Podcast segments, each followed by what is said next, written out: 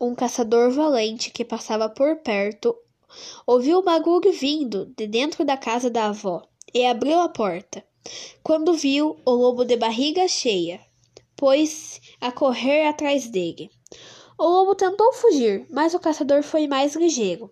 Conseguiu capturar o lobo, abriu sua barriga e tirou Chapeuzinho e sua avó com vida dali de dentro.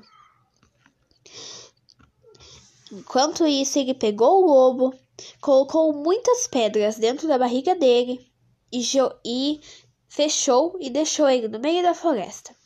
Ao ele acordar, estava muito cheio.